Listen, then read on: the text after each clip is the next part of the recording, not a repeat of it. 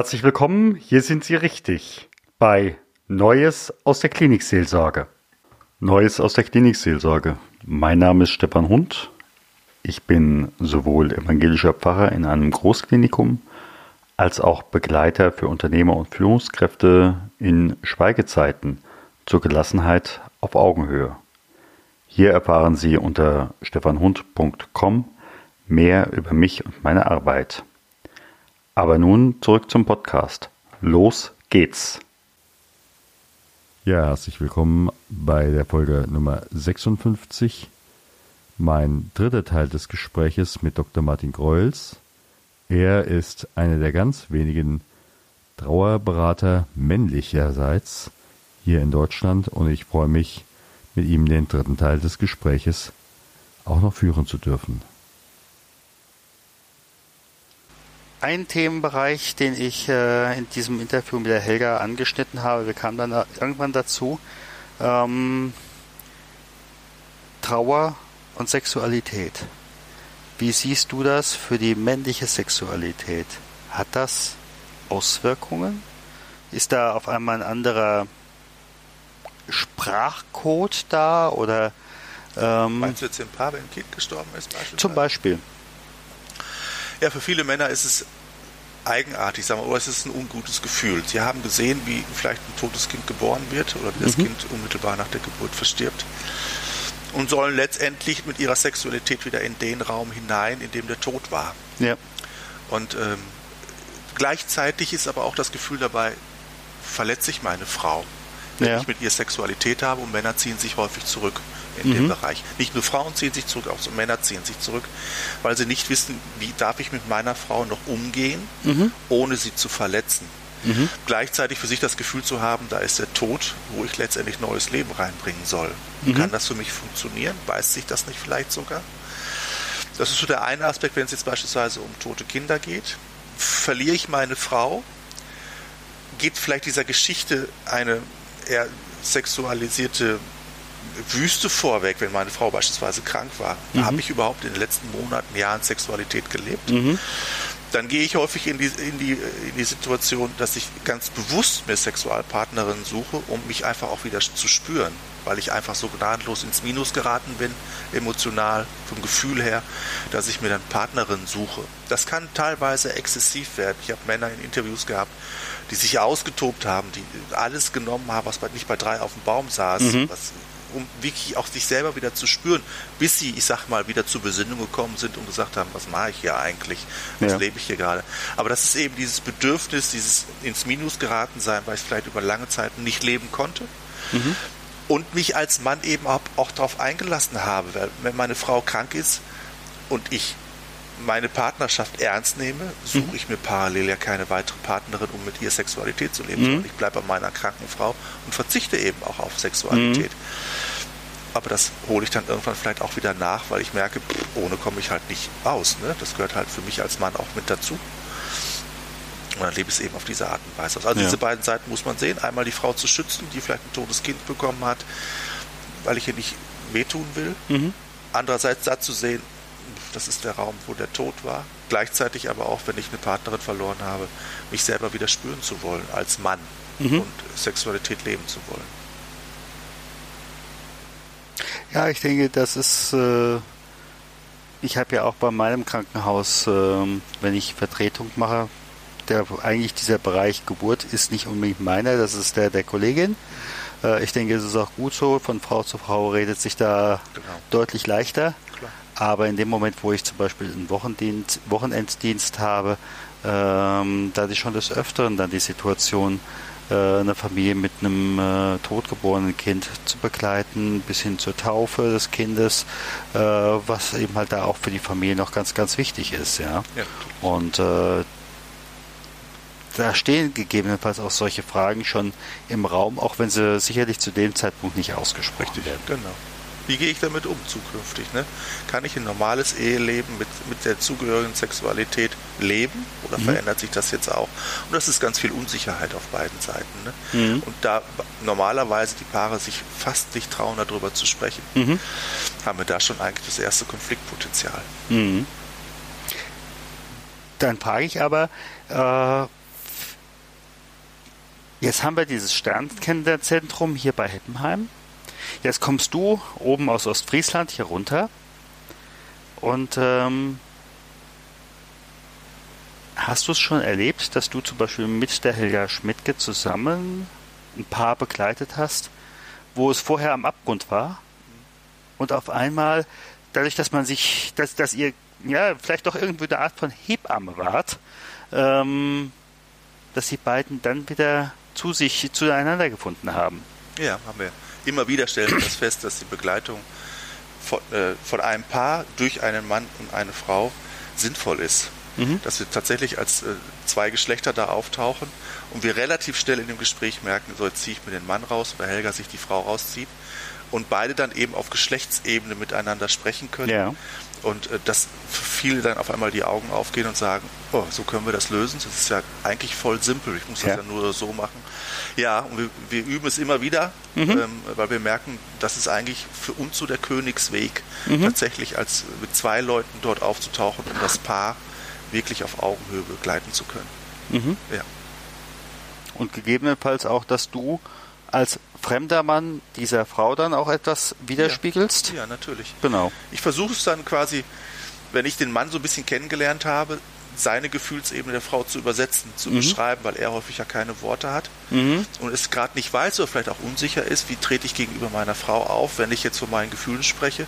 Und dann ist es manchmal einfacher, wenn ich jemanden habe, der so eine Art Übersetzer ist, mhm. der diese Information vielleicht auch nochmal anders rüberbringen kann. Und der Mann sich dadurch aber auch beschrieben fühlt, ohne es selber sagen zu müssen.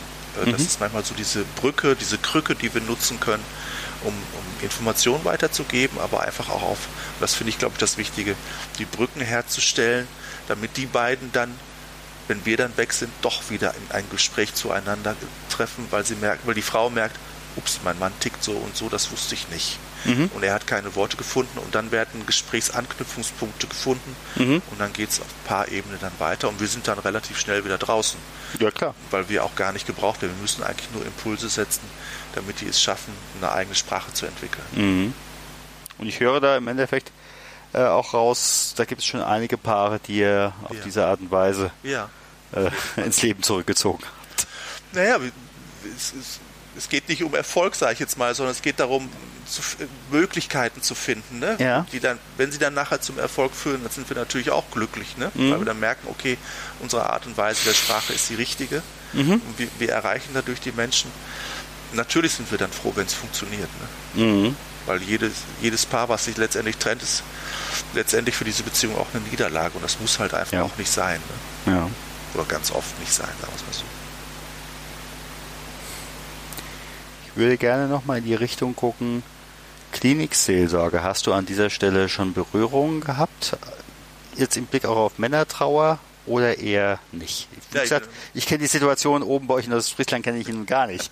äh, ich bin ins, ähm, durch Zufall eigentlich an, ans Borromeus Hospital in Leer geraten, weil eine von den drei Seelsorgerinnen, ja. es dort kein, ist dort kein Mann vorhanden, ähm, auf meine Totenfotografie aufmerksam geworden ist. Und mhm. wir kamen ins Gespräch und ähm, mittlerweile mache ich es jetzt seit ja, einem Jahr, dass ich eine eigene Sprechstunde für Männer im, im Krankenhaus angeboten habe, die immer voll sind. Mhm. Ähm, da also viel Zulauf habe von den Männern, aber nicht nur von den Männern, die als Patienten oder die Angehörige als Patienten haben, sondern auch wieder von den Mitarbeitern, die vielleicht mit irgendwelchen Situationen nicht klarkommen also Pfleger, die dann zu mir kommen und sagen, ich bin gerade in der und der Situation auf der Station, damit komme ich überhaupt nicht klar, kannst du mir irgendwie raten, wie wir da weitergehen können? Was wäre das? Ein junger Mann, der gerade noch in der Ausbildung ist und dann auf einmal mit dem Tod konfrontiert wird auf der Station. Ja. Ne? Und er eigentlich sagt, ich bin doch hier eigentlich als Pfleger gestartet, ich möchte doch die Menschen unterstützen im Heilungsprozess. Mhm. Und jetzt sterben mir die Menschen weg. Was mache ich denn jetzt? Wie gehe ich damit um? Wie kann ich mit den Angehörigen sprechen? Was macht das mit mir? auf einmal, wenn ich merke, mein Dienst am Mensch ist irgendwo vielleicht auch zu Ende und er wandelt sich vielleicht dann dahingehend, dass ich ihn nicht mehr medizinisch betreue, damit er gesund wird, sondern ich muss ihn vielleicht begleiten, damit er gesund sterben kann, mhm. also in einer ruhigen Art und Weise sterben kann. Wie muss ich mein Verhalten verändern? Was, worauf muss ich achten? Ähm, wie kriege ich für mich es selber hin, dass ich nicht selber in die Trauer stürze, wenn ich den, den Mann oder die Frau, die ich dort vielleicht über Wochen hin begleitet habe, dann eines Morgens ja nicht mehr vorfinde, weil das Bett auf einmal leer ist, ne? Mhm. habe ich mich dann verabschiedet, kann ich zur Trauerfeier gehen, wenn ich doch eigentlich in Anführungszeichen nur der Pfleger war, der doch eigentlich nicht wirklich die persönliche Bindung hatte, aber eigentlich auch wieder doch, weil ich eben die Pflege gemacht habe. Wie gehe ich damit um? Das, das sind so Themen, die wir dann am Krankenhaus haben, wo ja die jungen Pfleger häufig dann zu mir kommen, mhm. aber eben auch die Angehörigen, die irgendjemanden im Krankenhaus liegen haben, der gerade krank ist oder vielleicht auch versterben wird. Mhm. Gleichzeitig, vielleicht das noch äh, dazu ergänzen darf, kommen aber auch die Seelsorgerinnen. Ja. Das finde ich auch interessant, die dann sagen, hm, ich habe jetzt gerade den und den Fall. Wie würdest du das als Mann machen? Ich komme mhm. als Frau gerade nicht weiter. Mhm. Wie würdest du das als Mann machen? Weil ich vielleicht in, in, mancherlei Hinsicht dann vielleicht nicht unbedingt eine emotionale Entscheidung treffen würde, sondern vielleicht eine logische Entscheidung, vielleicht auch kalt rational in Anführungszeichen. Das ist vielleicht manchmal hilfreich, eine Situation vielleicht für sich auch besser zu überstehen. Mhm. Ähm, eben neue Möglichkeiten auch für die Seelsorgerinnen zu erarbeiten, zu sagen, ich komme mit dieser Situation vielleicht gut klar oder eben muss ich gucken, dass ich vielleicht jemand anderes dafür reinnehme, wenn ich mit der Situation nicht gut klarkomme, jemand anders dafür vorzuschlagen, der vielleicht in der Situation besser geeignet ist. Mhm. Ich war vor kurzem bei einer größeren Veranstaltung, da hieß es, die meisten Mitarbeiter im Pflegebereich gehen wegen, ich sag mal, schwieriger Arbeitssituation, schwieriger Kommunikation. Das ist der erste Grund. Gar nicht, weil sie eben halt arbeiten müssen oder was zum normalen Krankenpflegeberuf dazugehört.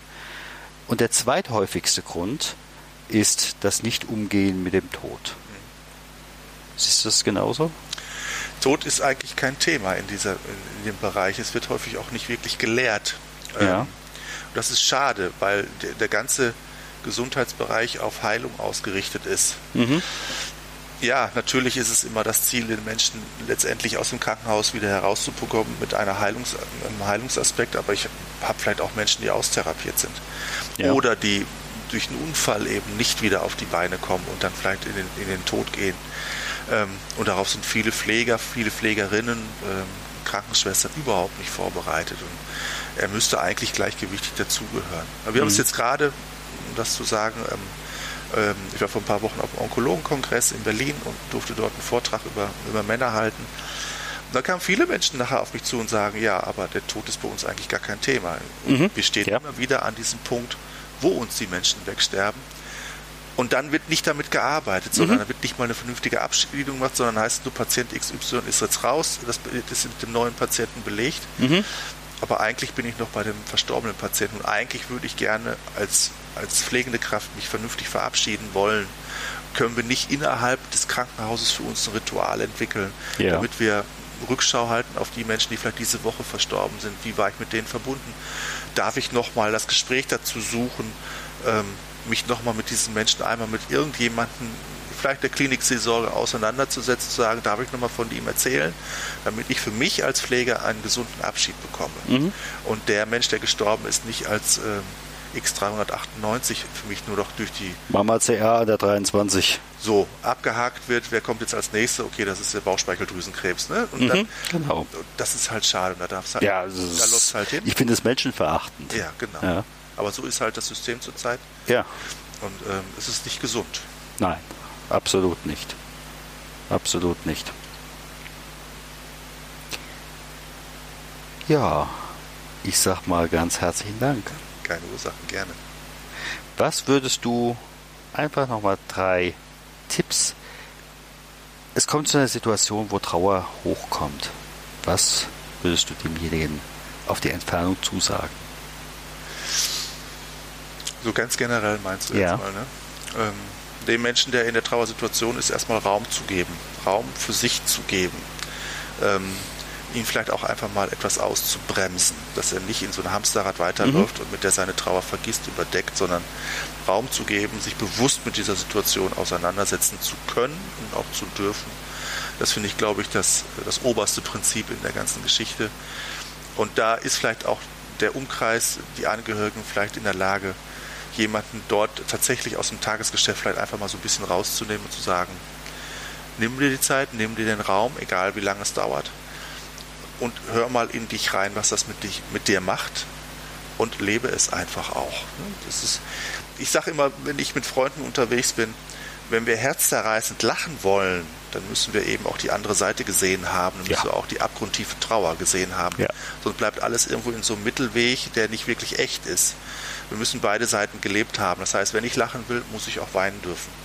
Mhm. Und wenn ich beides machen kann, dann kann ich, glaube ich, meine Emotionen, meine Gefühle gesund einschätzen. Und dann kann ich auch mit der Trauer, die ich erfahre, auch gesund umgehen, damit ich dann vielleicht irgendwann einen Weg finde, damit es mir wieder besser geht. Das heißt nicht, dass Trauer da deshalb komplett verschwindet, aber ich finde einen Weg, wie ich mit dieser Trauer umgehen kann. Diese alte Dame Trauer, die dann immer wieder mal vorbeikommt, Kaffee trinkt, ein Stück Kuchen isst, vielleicht sitzen bleibt und ich kann sie dort sitzen lassen. Mhm. Aber irgendwann geht sie auch wieder und dann kann ich wieder normal im Alltag weitergehen, bis sie das nächste Mal zum Besuch kommt. Mhm. Damit hast du mir das Stichwort gesagt. Schau mal, wann das nächste Mal ist. Genau. Ja. Und äh, zu Besuch kommen ich würde gerne deine Homepage äh, am Schluss verlinken. Ja. Das heißt also, wenn es den einen oder die andere gibt, die da einfach auch nochmal Rückfragen hat, ja. Äh, einfach melden. Würde ich dich ein, würde ich denen einfach die Möglichkeit geben, ja. bei dir mit dir Kontakt aufzunehmen. Ähm, denn wie gesagt, du bist ein Unikat. Danke. Ja, nee, also äh, und wie gesagt, das andere. Ähm, im Krankenhaus gibt es ja immer diese berühmte Nulllinie. Ja. ja. Und wenn ich keine Ausschläge habe, nach oben oder nach unten, dann habe ich diese Nulllinie. Genau. Ja, dementsprechend, ob wir es wollen oder nicht, wir brauchen auch Trauer. Ja, natürlich. Wir brauchen auch, Situ äh, auch Möglichkeiten, um uns von Situationen zu verabschieden. Ja. Denn wenn wir uns nicht verabschieden, dann sind die Situationen noch im Raum und fordern in der Regel noch viel mehr ein, ja. sagen viel mehr noch, beachte mich. Genau. So ist es. Genau so ist es. Ganz herzlichen Dank. Ich habe zu danken, danke. Gott segne dich und behüte dich. Gott lasse leuchten sein Angesicht über dir und sei dir gnädig.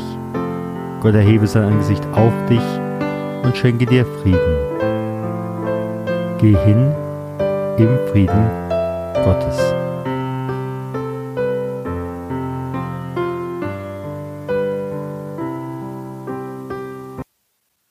Herzlichen Dank für Ihre Zeit und Ihre Aufmerksamkeit. Hat Ihnen diese Sendung gefallen? So freue ich mich über Ihre Rückmeldung entweder über iTunes oder über die E-Mail podcast-klinikseelsorge at stefanhund.com. Sie können uns auch gerne auf Facebook folgen, auch auf der Seite Podcast-Klinikseelsorge. Vielen Dank und auf Wiederhören und vielleicht auf Wiedersehen. Ihr Stefan Hund.